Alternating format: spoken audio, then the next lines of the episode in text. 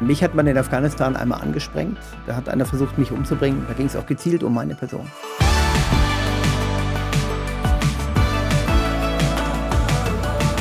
Herzlich willkommen zu Hoffnungsmensch, dem Podcast mit Menschen, die mit dem Himmel im Herzen die Welt verändern. Heute bei mir zu Gast Generalmajor Rupprecht von Butler. Er ist Kommandeur der 10. Panzerdivision der Bundeswehr. Zugleich ist er Mitglied der Synode der Evangelischen Kirche in Deutschland, also hochrangiger Soldat und hochrangiger Christ zugleich. Wir reden heute über Krieg und Frieden und über Verantwortung, wenn es um Leben und Tod geht. Rupprecht von Butler, herzlich willkommen. Ja, vielen Dank, dass ich hier sein darf. Schön, dass Sie da sind. Was ist eigentlich, um das gleich mal zu klären am Anfang, die richtige Anrede? Herr Generalmajor oder Herr General, was ist richtig? Also, ähm, Herr von Butler finde ich total gut. Meine Soldaten sagen Herr General. Also klassisch eigentlich, wie man das ja. so kennt. Der Herr General, genau. der Herr Hauptmann und so. Genau, nach Dienstgrad. Also das ist ja, wir haben ja für alles Vorschriften. Ähm, und insofern haben wir auch eine Vorschrift zur Anrede. Und das macht man immer so von unten nach oben, in Anführungsstrichen, das ist Herr General. Äh, Mache ich mit meinen Bossen auch so. Die rede ich auch als Herr General an. Und, da gibt es ähm, aber nicht mehr so viele Bosse drüber, ne? Über gibt aber schon noch ein paar. gibt schon noch ein paar. Ähm, und wenn ich äh, die Soldatinnen und Soldaten bei mir äh, anrede, dann immer, Dienstgrad ist immer ganz korrekt. Manchmal sage ich auch nur Herr, Frau, so und so. Je nachdem, bisschen Wir kennen uns ja von der, von der Kirche her, ja. evangelische ähm, Kirche in Deutschland, dort die Synode, das ist so eine Art Kirchenparlament, in dem mhm. wir beide sitzen. Dort redet man sich mit Bruder und Schwestern an. Ja. Das finde ich auch ganz nett. Eigentlich. Das ist auch gut. Aber ja. hören Sie sonst eher selten. Ne? Bruder von äh, Butler äh, sagt. Wäre ein bisschen, wäre ein bisschen ungewöhnlich. Wäre merkwürdig, ne? Wäre genau. ungewöhnlich. Ich würde mich, wenn mich einer so anredet, mich schon umgucken im Dienst. Aber ähm, erstmal so hoch. Ja, ähm, nee, würde ich mich, äh, das wäre ein bisschen komisch. Ja. Sie sind Chef der 10. Panzerdivision, Generalmajor. Ähm, man kann so sagen, der Dompteur der deutschen Leoparden, Geparden, Pumas und Marder. Ist das richtig? Was ist die Funktion genau? Ja, also hm, Dompteur ist gut. Ähm, Dompteur ist ein, äh, eigentlich ganz schönes Bild, in Anführungsstrichen. Also sind nicht alle Leoparden und alle Pumas und Marders, aber doch schon einige. Ähm, gehören 20.000 Soldaten dazu, Soldatinnen und Soldaten ähm, und äh, sind im Wesentlichen die Truppenteile der Landstreitkräfte im Süden Deutschlands. So kann man sich das vorstellen. Also Baden-Württemberg, Bayern, mhm. Rheinland-Pfalz, äh, Thüringen, Hessen. Äh, äh Hessen, äh, nur ein kleiner Ausschnitt, aber Thüringen ähm, und Sachsen und jetzt auch ein Truppenteil in Nordrhein-Westfalen.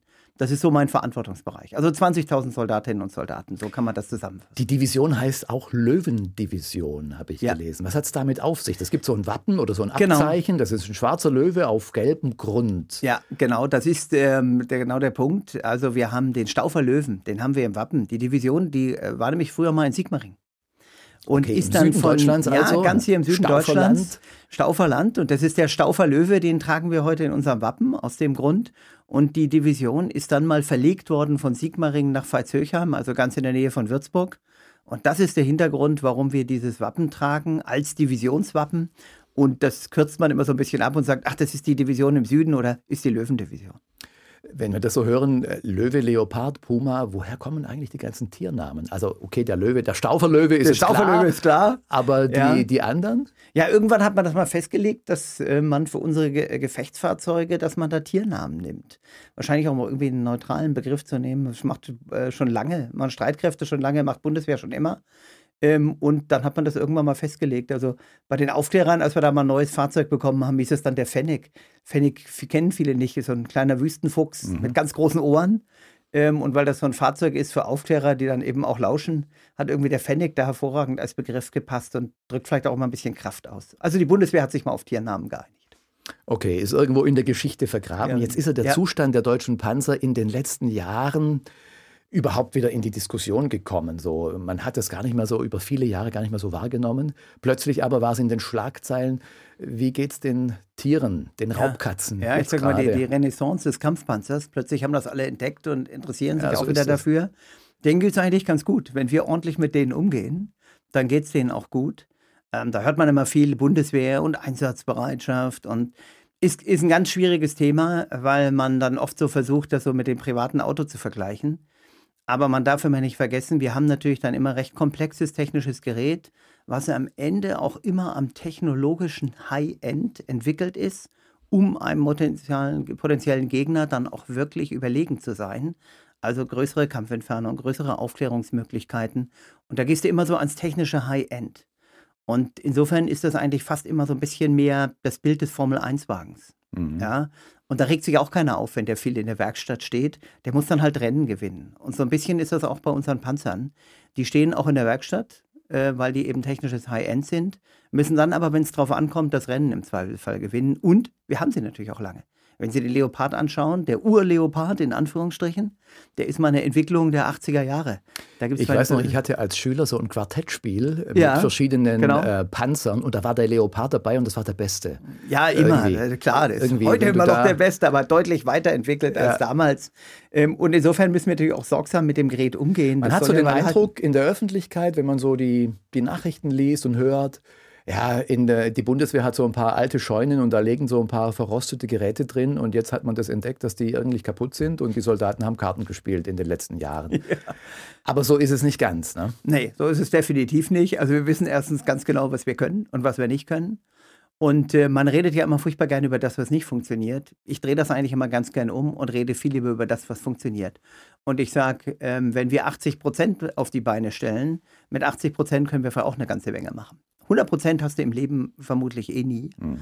Ähm, und ich sage mal, bei uns funktioniert auch sehr viel. Und insofern ärgert uns das auch manchmal auch, die eine oder andere Berichterstattung. Das kann ich verstehen. Ähm, ja, da wird äh, auch so ein Image gebildet weil wir und so. Tolle, weil wir tolle Soldatinnen und Soldaten haben, die auch echt viel können, die auch mit ihrem Gerät gut umgehen können.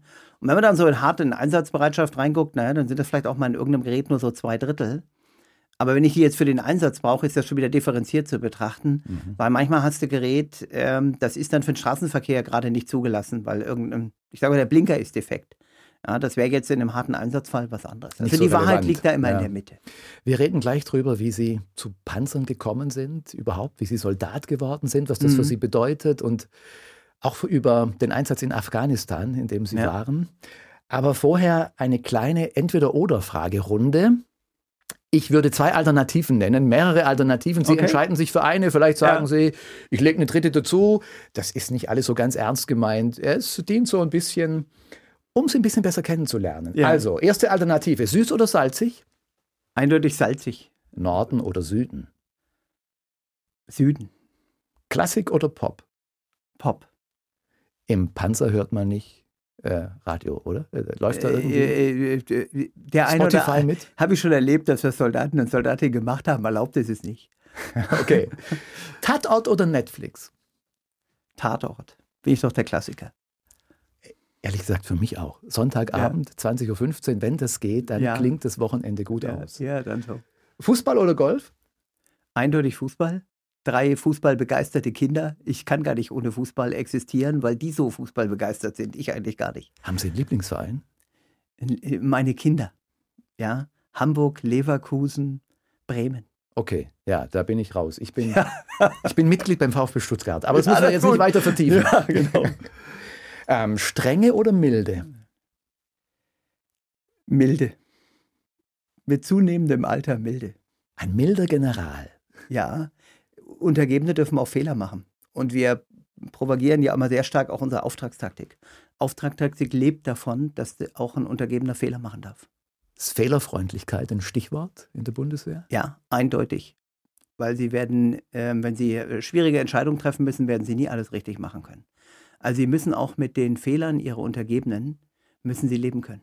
Müssen sie aushalten. Mhm. Das bricht Unbedingt. auch so ein bisschen mit so einem klassischen Klischee, das eigentlich nur so Härte kennt und nee, überhaupt nicht. Gehorsam. Nee, überhaupt nicht. Der entscheidende Punkt ist Vertrauen. Ich schicke unter Umständen Frauen und Männer in gefährliche Einsätze. Das werden die nur tun, wenn sie mir vertrauen. Und ganz gute Erfahrungen habe ich immer damit gemacht, wenn man seine eigenen Fehler eingesteht. Wenn ich ganz klar sage, pass mal auf, Jungs und Mädels, das habe ich jetzt gerade falsch gemacht. Ich hätte das anders machen lassen. Weil dann mhm. erkennen die, dass ich das selber reflektieren kann. Mhm. Also Vertrauen ist das entscheidende Stichwort. Die müssen mir vertrauen. Das können sie nicht, wenn ich nur streng bin. Ich nehme mal noch eine Alternative, die in Wirklichkeit keine ist. Kirche oder Welt? Kirche in der Welt? Ja, sehr schön, ja. Kür oder Pflicht? Pflicht. Pflichtbewusstsein Sein, gehört ja. schon zu einem Dienst, auch zur Verantwortung. Dazu, Eindeutig. Oder? Eindeutig dass ich mich selber, auch wenn es mir mal an einem, irgendeinem Tag nicht so gut geht, dass ich mich in die Pflicht nehme. Ich trage Verantwortung für, für Menschen, letztlich auch für ein Menschenleben unter Umständen. Und insofern, die müssen schon wissen, dass ich pflichtbewusst bin. Hm. Wäre ganz schlecht, wenn ich, das, wenn ich das in Zweifel ziehen würde. Angriff oder Verteidigung? Eindeutig Verteidigung. Gar ganze, keine Frage. Die ganze Bundeswehr ist. Ich möchte nie in die Situation kommen, dass ich irgendjemand angreifen muss. Aber ich bin bereit, uns zu verteidigen, uns und unsere Werte zu verteidigen. Darauf werden wir gleich noch zu sprechen kommen. Ähm, ich lege mal noch kurz nach. Uniform oder zivil? Das ist ja für den Soldaten jetzt eine schwierige Frage. Was soll ich sagen? Ich fühle mich frei zivil auch richtig wohl. Ja, ist für mich kein, kein passt nicht und, ist, ist, äh, passt nicht oder, ist für mich und. Okay. Ja, ich bin Christ und Soldat, ich trage Uniform und zivil. Ja. Und ähnlich ist wahrscheinlich mit Familie oder Dienst. Gehört auch beides zusammen. Ich könnte meinen Dienst nicht machen ohne Familie. Meine Familie könnte ich, glaube ich, ganz gut machen ohne Dienst. Aber es gehört ähm, beides ganz eng zusammen. Ich versuche die Familie mit einzubinden. Lässt sich nicht trennen. Familie ist ja ein gutes Stichwort. Sie kommen aus einem fränkischen Adelsgeschlecht. Und wenn ich das ja. richtig weiß, dann war Ihr Vater schon hochrangiger Soldat, Ihr Bruder, Ihr Onkel. Völlig richtig. Also ja. das, äh, und zwar auch generell, Generalsstatus. Ja. Ähm, das heißt, äh, das Soldat zu sein, ist Ihnen ein Stück weit mit in die Wiege gelegt und der Weg vorgezeichnet gewesen? Naja, hast du es halt erlebt zu Hause, denn, denn war Thema Bundeswehr war schon immer Thema. Wenn also dein eigener Vater Berufssoldat ist, klar fand ich das auch so als Jugendlicher heranwachsen, da fand ich das so ganz spannend. Da habe ich meinem Vater dann die Fragen gestellt, welche Leoparden er eigentlich domtiert und ähm, insofern da, dahingehend ein bisschen in die Wiege gelegt. Aber dann hatten wir ja zu dem Zeitpunkt, als ich mal Soldat geworden bin, Ende der 80er Jahre, da hatten wir noch Wehrpflicht. Und insofern war das klar, ich gehe auch irgendwie zur Bundeswehr. Und dann habe ich mir überlegt, Mensch, zwei Jahre statt 15 Monate, ich krieg von Anfang an so richtig Gehalt, kann Offizierausbildung machen, Reserveoffizier, habe ich mich für zwei Jahre verpflichtet und bin dann mhm. übrigens wieder rausgegangen aus der Bundeswehr. Okay, aber die Entscheidung zu, also das war ja noch zur Zeit des Kalten Krieges. Ne? Das war voll kalter Jahre. Krieg, voll kalter Krieg. Und ähm, da war noch nicht klar, wie die Entspannung, also dass 89, 90 so kommen würde, wie wir Überhaupt das jetzt nicht. erlebt haben. Das haben wir zwar einen Tag vorher nicht gewusst. Und Sie mussten ja damit rechnen, wenn ich Soldat werde, muss ich bereit sein, im Zweifelsfall einen Menschen zu töten. Mhm. Wie haben Sie diese Entscheidung abgewogen? Also ähm, für mich, als ich äh, oder wo ich herangewachsen bin, mein Vater Berufssoldat, wir sind immer mit umgezogen, aber aufgewachsen bin ich ja dann doch in Oberfranken, unmittelbar an der innerdeutschen Grenze. Und äh, wir haben einen Bauernhof, äh, Gutshof. Und wenn ich dann mit dem Pferd ausgeritten bin am Wochenende, und äh, klingt jetzt so ein bisschen romantisch, war es auch fast, ähm, bin ich dann so an der innerdeutschen Grenze lang geritten. Mhm. Und da habe ich den Zaun gesehen. Und ich habe ähm, erkennen können, die Schäferhunde, die da zwischen den Zäunen gelaufen sind. Und auf der anderen Seite die Minen. Und da habe ich mir gedacht, ein Staat, der seine eigenen Menschen einsperren muss, da kann irgendwas nicht stimmen. Mhm. Und dass äh, man sich dagegen verteidigen muss, dass so ein System unsere Werte angreift, unseren Frieden, unsere Freiheit angreift, das wurde mir da unheimlich bewusst. Das habe ich, hab ich zu Hause direkt gesehen. Mhm. Und insofern war das für mich überhaupt keine Frage, ähm, dass ich zur Bundeswehr gehe, um ähm, eben da zu sein, unsere Werte auch zu verteidigen. Ähm, ganz klar. Ich habe in dem Alter damals, als ich 19 war, den Kriegsdienst verweigert und dann Zivildienst gemacht, habe das im Grunde auch nicht bereut, aber in meiner Begründung damals habe ich ähm, Sätze formuliert, die könnte ich heute nie mehr so formulieren, mhm. äh, weil ich mir einfach die Situation vor Augen gehalten habe, ähm, einen Menschen zu töten. Das widerspricht dem Gebot Gottes und dem, was ich für ein Menschengebot halte. Aber Demokratie und Freiheit müssen wehrhaft sein, müssen auch verteidigt werden im Zweifelsfall. Und es kann eine sehr bequeme Entscheidung sein, zu sagen, das äh, mhm. äh, sollen mal andere machen. Sie haben das anders entschieden, sind dann Soldat geworden, haben Wirtschaftsingenieurwesen studiert. Genau, bei der Bundeswehr. Bei der Bundeswehr. Ja, und, äh, und dann ihren, ihren Weg gemacht. Ähm, Sie haben mal den Satz gesagt, äh, den habe ich mir hier notiert, ich könnte nicht Soldat sein von meinem eigenen Gewissen, wenn ich nicht auch Christ wäre. Ja. Können Sie das erklären? Ja, kann ich versuchen. Ähm, also ich komme aus einem sehr christlich geprägten Elternhaus. Das heißt, christlicher Glauben hat für uns immer eine große Rolle gespielt. Und für mich, wenn ich mich mal jetzt in meiner jetzigen Rolle sehe als Divisionskommandeur, für 20.000 Soldatinnen und Soldaten, das ist dann im Frieden ist das relativ einfach. Aber ich muss ja darauf vorbereitet sein, dass ich das gegebenenfalls auch im Konflikt, im Krieg mache. Und ich treffe dann unheimlich schwere Entscheidungen. Ähm, ich sage dann immer so ein bisschen, ich, irgendeiner, ich mal dann Pfeile auf die Karte, das ist einfach. Aber am Ende führen das Menschen dann aus. Und die Frage, also überhaupt militärische Gewaltanwendung, ist so etwas Brutales, Entsetzliches. Und die Frage, mache ich da jetzt das Richtige, die treibt mich frei um. Ähm, die, die treibt mich nahezu täglich um. Und da gibt mir der christliche Glauben unheimlich Kraft, weil ich da nochmal reflektieren kann für mich selber, diese Frage nochmal vor Gott mir die Frage zu stellen, tue ich das Richtige? Ist das mhm. mit dem christlichen Glauben, ist das vereinbar? Ist das vereinbar mit Christsein? Ist das jetzt die richtige Entscheidung? Und es gibt mir einfach sehr viel Kraft, nochmal eine, eine andere ja, Autorität zu haben, so drücke ich es mal fast aus, vor der ich mir diese Fragen nochmal stellen kann. Eben nicht vor dem weltlichen Rein, jetzt nach irgendwelcher Taktik, irgendwelcher Logik, sondern die Frage. Und dann ist eben die Frage, bin ich bereit für den Schwächeren einzutreten? Das ist ja das, was mich umtreibt. Ähm, bin ich, ist es denn, denn richtig, wenn ich den Schwächeren alleine lasse? Müssen wir Werte nicht verteidigen? Wie gehe ich damit um, wenn mein Nachbar angegriffen wird? Ist das für mich eine Frage? Nein, für mich ist es keine Frage. Ich springe ihm zur Seite. Und, und so sehe ich das auch. Und da, da finde ich mich im christlichen Glauben unheimlich gut aufgehoben. Das kann manche Situation oder manche Entscheidung vielleicht noch mal schwerer machen, könnte ich mir auch vorstellen. Eindeutig. Weil strategische Überlegungen dieser moralischen Abwägung vielleicht manchmal auch entgegenstehen. Ja.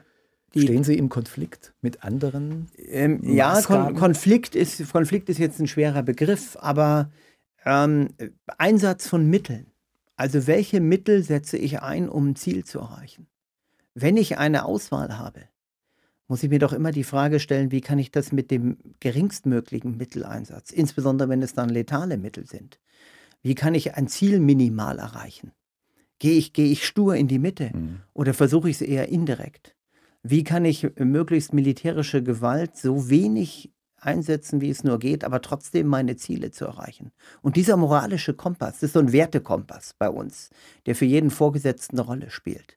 Aber für mich spielen da eben sehr stark auch nochmal christliche Werte mit rein, die jetzt in überhaupt keinem Gegensatz dazu stehen. Und das ist ganz wichtig. Jetzt haben wir wieder Kriegssituationen in Europa. Ja. Ähm, noch einmal anders als im Kalten Krieg. Völlig Und anders die große Herausforderung, also wir hatten die Diskussion über Waffenlieferungen. Eigentlich ja. gab es den Vorsatz, keine Waffenlieferungen in ein Kriegsgebiet. Dann wurde diskutiert über... Klare Staatsräson. Ja. Klare Staatsräson. Dann gab es kleinere klar. Waffen, dann über Panzer, über ja. Kampfjets, über Streumunition, worüber wir alles diskutieren. Also es sind schwere Entscheidungen. Man hat den Eindruck, mhm. es geht auch immer weiter. Wie loten Sie aus, wo ist die Grenze? Was ist möglich und was nicht? Denn wenn es mhm. darum geht, dem Schwachen beizustehen, kann das bedeuten, auch sehr, sehr weit zu gehen. Ja. Am Ende ähm, ist es immer der, der Punkt eben letaler, brutaler Gewalt, die das bedeuten kann. Ähm, so, jetzt ist natürlich der Krieg in, die, in der Ukraine führt uns derzeit ähm, deutlich vor Augen, was das bedeutet. Wenn Sie mich gefragt hätten vor anderthalb Jahren, ob ich mir vorstellen kann, dass man im 21. Jahrhundert so noch Krieg führt, wie ich das aus, aus Büchern des Zweiten Weltkrieges kenne, ich hätte Ihnen gesagt, nein. Ein russischer Präsident wird 10.000 ähm, tote Soldaten, eigene wird er nicht verkraften. Mhm. Denn er kann, der kann, die, der kann die Presse verbieten, der kann die Opposition einsperren, das kann der alles machen. Aber 10.000 Müttern zu sagen, dass die Kinder entweder gar nicht oder wenn mit einem Appenarm oder einem Appenbein nach Hause kommen, das kann er nicht verbergen. Leider erleben wir aber, dass er weiter getragen wird. Er wird mhm. weiter getragen. Am Ende wird der Präsident durch die eigene Bevölkerung getragen. Und das, was eine, die Brutalität eines Krieges bedeutet, wenn ich nicht wehrhaft bin und ähm, ich eben den Preis so hoch setzen kann, dass es sich für den Angreifer nicht lohnt, dann wird es am Ende einen Angreifer geben. Und Waffenlieferungen, äh, Sie haben das Wort äh, gerade angesprochen, ganz kritisch diskutiert. Ich bin total beruhigt, dass wir das so kritisch diskutieren und dass mhm. wir uns das eben nicht leicht gemacht haben. Ähm, und es ist ja für die Politik, wenn man das betrachtet, nahezu eine 180-Grad-Umkehr. Aber wenn wir jetzt der Ukraine nicht beistehen, und was würde es denn bedeuten, wenn dann dieser Krieg Erfolg hat? Das würde es ja am Ende dann vielleicht auch noch irgendwie legitimieren. Und das darf nicht passieren. Russland darf diesen Krieg nicht gewinnen. Es gibt keinen gerechten Krieg, haben Sie schon gesagt, hat die evangelische Kirche gesagt, weil ja. Krieg nie gerecht ist. Man spricht dann davon, es gibt gerechten Frieden. Aber jetzt führen wir, oder es wird Krieg geführt. Die Ukraine führt Krieg. Wir unterstützen sie in diesem Kampf um Freiheit und um Recht. Wo ist da eigentlich noch der Unterschied? Tja, also Krieg, ähm, wenn, wenn Menschen, und das wollen wir ganz hart ausdrücken, sich gegenseitig umbringen, bereit sind, Gewalt dem Nachbarn anzutun, was soll daran gerecht sein? Also ich habe äh, mit dem Begriff ähm, gerechter Krieg habe ich Riesenprobleme.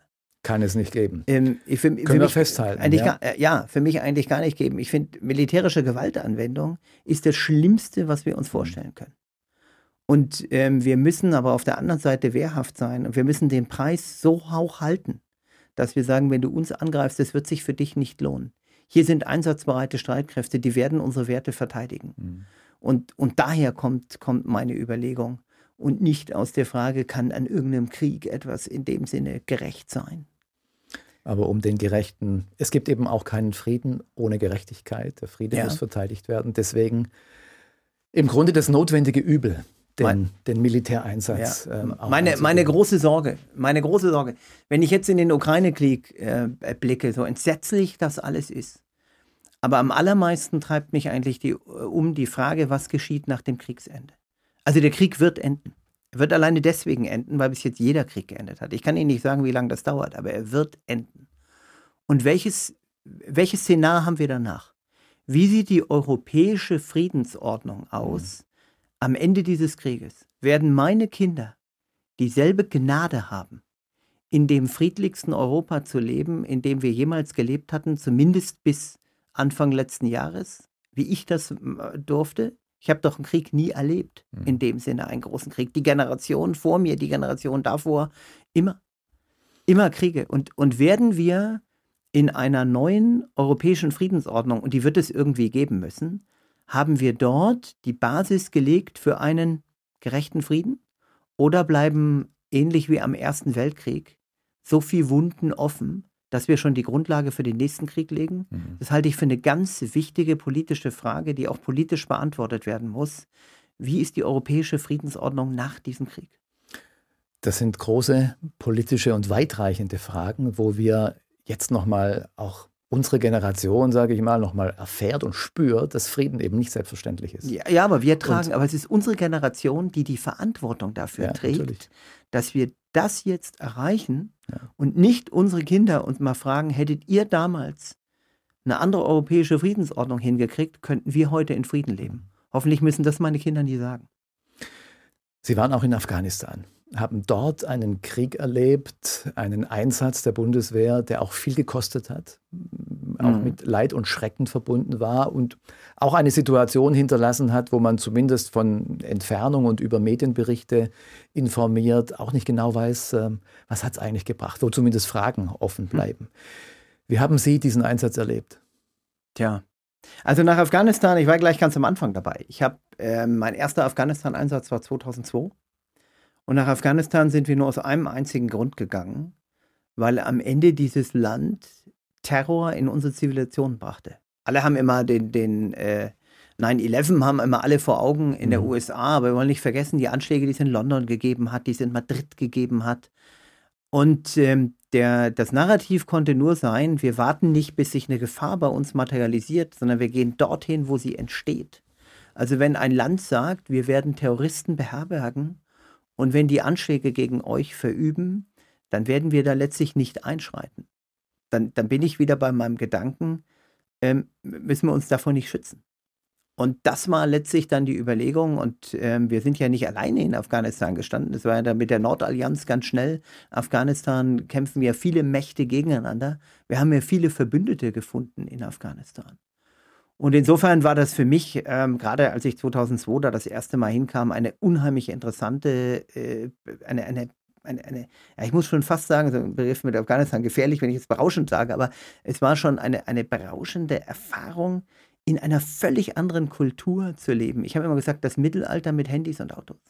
Mit völlig mhm. anderen Gesetzmäßigkeiten. Und den größten Fehler, den wir, glaube ich, gemacht haben, ist am Anfang dort mit einer gewissen westlichen Arroganz, vielleicht auch einer gewissen westlichen Logik heranzugehen. Wie oft haben wir uns eingebildet, wir verstehen irgendetwas, weil es muss dialogisch so sein, um dann ein halbes Jahr später herauszufinden, nee, es war eigentlich ganz anders. Mhm. weil wir gar nicht so gedacht haben. Es ist einfach eine fremde Welt. Es war eine, eine völlig, eine völlig fremde, ja. eine fremde, andersartige Welt. Margot Käßmann, Bischöfin ihrer evangelischen Kirche oder einer unserer Kirchen hat ja. damals gesagt, nichts ist gut, gut in Afghanistan. Afghanistan. So ein geflügeltes Wort ist das ja. schon geworden. Ja. Ähm, hat das den Christen Ruprecht von Butler berührt? Unheimlich, weil ich damals im Ministerium ähm, saß ich im sogenannten Planungsstab und war für unseren Verteidigungsminister der Afghanistan-Schreiberling, sage ich mal. Immer wenn es zum Thema Afghanistan ging, habe ich irgendwas aufgeschrieben. Und ich habe mich unheimlich geärgert. Wir haben uns mit, äh, mit so wahnsinnig viel Kraft eingesetzt für dieses Land. Auch persönlich, alle, die dorthin sind, persönliche Opfer gebracht. Ich war über ein Jahr ähm, von meiner Familie getrennt. Und dann höre ich, ihr habt ja nichts erreicht, nichts ist gut dort. Mich hat das verletzt. Mich hat das persönlich verletzt, um das ganz klar zu sagen. Heute hätte sie wahrscheinlich recht ähm, wenn ich heute auf das Land blicke. Ähm, und das Bittere ist, und, und das Bild zeichne ich immer sehr gerne, ähm, am Ende haben wir ja geguckt nach einem zivilen Aufbau und nach einer gewissen Veränderung der Gesellschaft. Das können aber Soldaten nie machen. Soldaten, um mal im so medizinischen Bild zu bleiben, Soldaten sind immer der Anästhesist. Mhm. Soldaten können als Anästhesist wirken. Wir finden den Patienten, wir können den erstmal betäuben, wir hören, wir können dafür sorgen, dass also nicht mehr Schmerzen aufeinander lindern, betäuben, betäuben. Ne? Das macht der Anästhesist. Wir, wir können ja. dafür sorgen, dass nicht mehr aufeinander geschossen ja. wird. Das können wir machen. Ähm, da stelle ich einfach Soldaten dazwischen und sage so, jetzt ist hier Schluss mhm. und entwaffne die Konfliktparteien. Das kriegen wir alles hin. Aber dann muss eben der Chirurg kommen und der muss sich jetzt um den Blinddarm kümmern. Und wenn der sich um den Blinddarm nicht gekümmert hat, um in dem Bild zu bleiben, naja, irgendwann wacht dieser Patient mal wieder auf. Und wenn dann der Chirurg, also ich sag mal ziviler Wiederaufbau, zivile Tätigkeiten mhm. in der Gesellschaft, wenn das nicht gewirkt hat, dann ist der Patient danach genauso krank wie vorher. Und insofern, äh, was uns immer auch sehr umtreibt als Soldatinnen und Soldaten, auf Afghanistan wird immer nur aus dem militärischen Blickwinkel geguckt. Was habt ihr als Soldaten da erreicht? Die Frage muss aber sein, was hat die Welt hat die gesamtgesellschaftlich ja. dort erreicht? Ja. Wir haben einen kleinen Teil dazu beigetragen und ich glaube, den haben wir ziemlich gut gemacht weil nämlich die letzten 20 Jahre von Afghanistan keine Gefahr mehr ausging. In Afghanistan werden, wurden keine Terroristen ausgebildet, die dann bei uns Anschläge verübt haben. Das haben wir alles verhindert. Mhm. Aber da, wo wir gesamtgesellschaftlich den, den Menschen noch viel mehr Zukunft hätten geben müssen, ich glaube, da haben wir nicht die, bei Weitem nicht die Ziele erreicht, die wir erreichen wollten. Vielleicht auch wegen der Rahmenbedingungen gar nicht erreichen können. Für solche Einsätze zahlen Sie auch einen hohen Preis. Sie haben das gerade angesprochen, die ein Jahr lang dort weg von der Familie. Sie haben fünf Kinder. Ja. Sie sind Familienvater. Ja. Wie gehen die Kinder, ihre Frau, die Familie damit um, mit diesem Dienst, auch mit dem öffentlichen Druck, wenn es um die Panzer geht, wenn es um Klar. Kriegseinsätze geht? Die Familie trägt diesen Dienst ja irgendwie mit. Ja, also Afghanistan ist da ein, ist da ein ganz äh, äh besonders deutliches Beispiel, weil sie leben hier in einer völlig anderen Welt. Und ähm, äh, mich hat man in Afghanistan einmal angesprengt. Da hat einer versucht, mich umzubringen. Da ging es auch gezielt um meine Person. Und dann rufe ich zu Hause an und beschreibe dann meiner Frau, was, was mir da gerade äh, passiert ist. Und die soll sich keine Sorgen machen, mir geht's gut. Und das hat sie dann noch, dann hat sie dann noch verstanden. Und dann zwei, drei Tage später rufen sie wieder zu Hause an. Sie sind so in dieser Welt. Und dann sagen, sagt dann ihre Frau plötzlich, ja, ich hatte heute auch ein riesen, riesen Problem wenn du dann wieder da bist aus dem Einsatz, da sind wir ja dann da, dort und dort eingeladen und ich bin heute den ganzen Tag in der Stadt rumgelaufen und ich habe keine passenden Schuhe zu dem Kleid gefunden. Und sie fangen dann plötzlich an, ihr Zuhause nicht mehr ernst zu nehmen.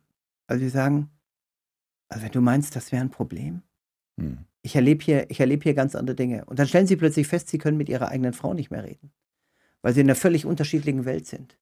Mit Kameradinnen und Kameraden, die das gerade auch erleben, die das durchmachen, mit denen können sie sich austauschen. Aber sie können das berichten auch, auch viele Soldaten, gerade auch die verwundet wurden. Mit wem, mit wem können sie sich dann hier austauschen? Mit wem, äh, wem, wem sprechen sie über die Dinge? Wie verarbeiten sie diese Dinge? Und dieses, und dann kommen sie hier zurück nach Deutschland in, in, in, die, in die quasi Normalwelt, in ihre Normalwelt. Und die ist so völlig anders. Und da fällt es auch dem einen anderen schwer, dann wieder zurückzufinden. Mhm. Und gerade was dann eben diese besondere Belastung ausmacht, ist diese völlige Unterschiedlichkeit der Welten. Und das habe ich in Afghanistan immer sehr, sehr deutlich gespürt. Ich habe mich Sie, sechs Jahre mit Afghanistan befasst, aber ein Jahr war ich eben selber auch im Land. Wie haben Sie wieder zurückgefunden in Ihre Welt, auch in die Familienwelt und in Ihre Ehewelt? Ja, zum Glück ist es mir immer gut gelungen, abzuschalten. Ich habe immer so ein bisschen den, den Ausdruck zu Hause, sage ich wechsle die Kassette. Gut, meine Kinder können da gar nichts mit anfangen mit dem Begriff. Ich wechsle die Kassette. Kassette ist vorbei. Aber, ja. Kassette ist irgendwie vorbei, aber die Älteren schon. Es ist für mich so Kassettenrekorder und abschalten können. Kassettenrekorder und dann die Kassette auch mal umdrehen und ähm, es ist ja mitnichten so, dass wir uns zu Hause jetzt den ganzen Tag über Bundeswehr unterhalten. Ich habe ja noch einen Forstbetrieb zu Hause. Wir unterhalten uns über Wald und, und Klimaveränderung. Mhm. Das sind Themen, die treiben mich um, die treiben meine Kinder um. Und da bin ich in einer ganz anderen Welt. Und die Fähigkeit, sich zu erhalten, in unterschiedlichen Welten agieren zu können, ich glaube, die, die hat mir immer sehr geholfen. Wir haben hier eine kleine Rubrik im Podcast, ähm, die heißt Hoffnungslose. Hier steht ein Glas, das dürfen Sie mal zu sich herziehen. Ja, und in diesem okay. Glas, da sind kleine Lose drin. Und äh, Sie können gerne eines ziehen, das wäre meine Bitte, es vorlesen und dann kommentieren. Ja, es sind verschiedene Sprüche. Hier. Blau, das ist eine schöne Hoffnungsfarbe. Hoffnung. Das passt sehr gut zum Hemd. Das passt auch gut zum Hemd, also das war jetzt nicht der, der Punkt. Es ist aber der Glaube, eine feste Zuversicht auf das, was man hofft und ein Nichtzweifeln an dem, was man nicht sieht. Das ist ein Wort aus der Sehr Bibel, schön. ne? Neues ja, Hebräer 11.1. Sehr schön. Ähm, ja, Hoffnung. Fällt mir sofort eine Geschichte ein, weil die unheimlich gut dazu passt. Ich bin gerade Bataillonskommandeur geworden, also Bataillonskommandeur, Verantwortung für 800 Soldaten. Ich gerade und ganz tragisch in der Übergabewoche wo ich von meinem Vorgänger übernommen habe, ist ein Soldat ähm, verstorben, der schwer krebskrank war. Ein junger Leutnant, 23 Jahre alt. Allein das hat mich mit mich unheimlich umgetrieben. Und dann ähm, war ich aber der Neue in der Verantwortung und bin dann zur Beisetzung. Und da war über, so überhaupt kein christliches Elternhaus. Die konnten mit, mit, mit Christsein und Glauben, konnte die Familie überhaupt nichts anfangen. War ganz im Osten Deutschlands, war er zu Hause direkt an der polnischen Grenze und konnte da wenig mit anfangen. Und dann war man dort bei der Trauerfeier und dann war da äh, jemand, der da gesprochen hat. Fand das jetzt, der hat, hat den Menschen nicht gut getroffen. Also es war kein Pastor? Hätte ich, nein, es war kein Pastor. Es war ja. überhaupt nicht christlich. Ja. Es war ein, ein, ein, ein bezahlter äh, freier, Redner, freier ja. Redner, der das gemacht hat. Der war mir aber ein bisschen wenig auf den Menschen eingegangen. Da wusste ich schon nach einer Woche eigentlich fast mehr über den Leutnant. Und dann wurde der, der äh, Sarg wurde dann eingeladen und fuhr weg. Und es war überhaupt keine Hoffnung da. Es war klar, das ist jetzt aus, aus Ende. Das ist wie abgeschaltet, ein Leben abgeschaltet, ausgelöscht, ohne jede Hoffnung. Ohne jede Hoffnung, ich weiß ja auch nicht, ob es ein Leben nach dem Toten gibt, aber ich hoffe darauf. Und es bewegt mich auch sehr, es treibt mich auch um, es treibt mich auch bei vielen, vielen Dingen um, die ich entscheide. Aber so ganz ohne Hoffnung, ja, das war's jetzt, es ist eben zu Ende. So als ob ein Spielzeug kaputt geht das hat mich so unglaublich, unglaublich bewegt und hat mich auch unglaublich in meinem christlichen Glauben bestärkt, weil ich gesagt habe, was für eine Gnade, dass ich Hoffnung habe und dass ich an, an, einfach an Hoffnung glauben darf. Können Sie das sagen? Worauf hoffen Sie? Wie, wie kann man das fassen?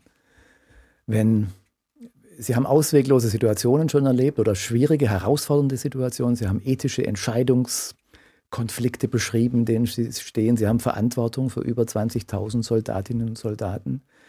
Sie haben Familie, sie haben Afghanistan erlebt. Und es ist immer das Risiko da oder das Szenario, es kann auch ganz viel schiefgehen. Es, das Leben kann enden, und zwar nicht nur meines, sondern das von anderen, und sie haben eine Mitverantwortung dafür. Wie trägt dann Hoffnung? Also die eine, die eine Hoffnung ist erstmal jetzt die, die, die christliche sehr stark. Ähm, dass ich mich in den, in den christlichen Werten richtig bewege. Ähm, er sitzt zur Rechten Gottes, von dort wird er kommen, zu richten die Lebenden und die Toten. Wenn ich mich auch dort mal verantworten muss, ähm, dass ich hoffentlich das Richtige tue. Auch das ist Hoffnung. Mhm. Das, das treibt mich immer wieder um. Und dann ähm, äh, auch, auch irdisch, sage ich jetzt mal, ähm, Hoffnung darauf, die richtigen Entscheidungen zu, äh, zu treffen ähm, und das Richtige zu tun. Da gehört aber auch Gottvertrauen dazu. Da gehört ganz viel Vertrauen dazu. Und ähm, da gehört auch einfach dazu, dass man Menschen mag, dass man gerne mit Menschen umgeht, dass man Menschen führt, dass ich bereit bin, die Verantwortung zu tragen. Es gehört aber auch deutlich dazu, dass man was kann. Ähm, und dass andere, gerade in meiner Verantwortung als Vorgesetzter, dass andere auf mich schauen und sagen, ja, hat der Divisionskommandeur entschieden, der kann was, wir vertrauen jetzt darauf. Also auch dieses Ausstrahlen von mhm. Vertrauen. Mhm. Aber ich, ich, ich frage mich ja jeden Tag kritisch, mache ich das Richtige? Mhm. Und ich habe einfach die Hoffnung, dass ich das Richtige mache. Die wünsche ich Ihnen auch weiter von Herzen. Sie haben von einer fehlerfreundlichen Bundeswehr gesprochen, von Vertrauen und der Bedeutung von so einer festen Zuversicht, eine Gewissheit, die trägt. Ich würde zum Abschluss unseres Gespräches, ach, das noch viel länger gehen könnte, ja. ähm, drei Satz, Satzanfänge nennen mhm. und bitten, die zu vollenden, voll ähm, äh, auszuführen. Erster Satz. Mein größter Wunsch für die Bundeswehr ist eine zukunftssichere Ausstattung. Das Wichtigste, was ich meinen Kindern mitgeben will, ist der feste Wille für Frieden, ähm, sich aktiv einzusetzen und dazu beizutragen. Wenn ich an den Krieg in der Ukraine denke, dann bete ich dafür, dass dieser Krieg möglichst schnell enden möge und dass am Ende dieses Krieges ein Friedensprozess steht, der uns eine europäische Friedensordnung gibt, die den Namen auch verdient. Vielen herzlichen Dank lieber Herr von Butler, dass Sie hier waren fürs Dasein. Ja, sehr gerne. Total, total nett. Alles Gute, ja. viel Weisheit für alle Entscheidungen. Ja. Und Gottes Segen in allem. Herzlichen Dank. Gottes Segen auch für Sie. Und genau das wünsche ich euch auch. Eine feste Zuversicht, einen Frieden, der euch trägt und eine Hoffnung, die euch hält. Wenn ihr mögt, dann klickt doch einmal rein auf hoffnungsmensch.de, empfehlt diesen Podcast vielleicht weiter. ihr findet auf der Website Informationen und Inspiration für euch persönlich. Wie auch immer, ich wünsche euch alles, alles Gute und viel Freude beim Weltverändern.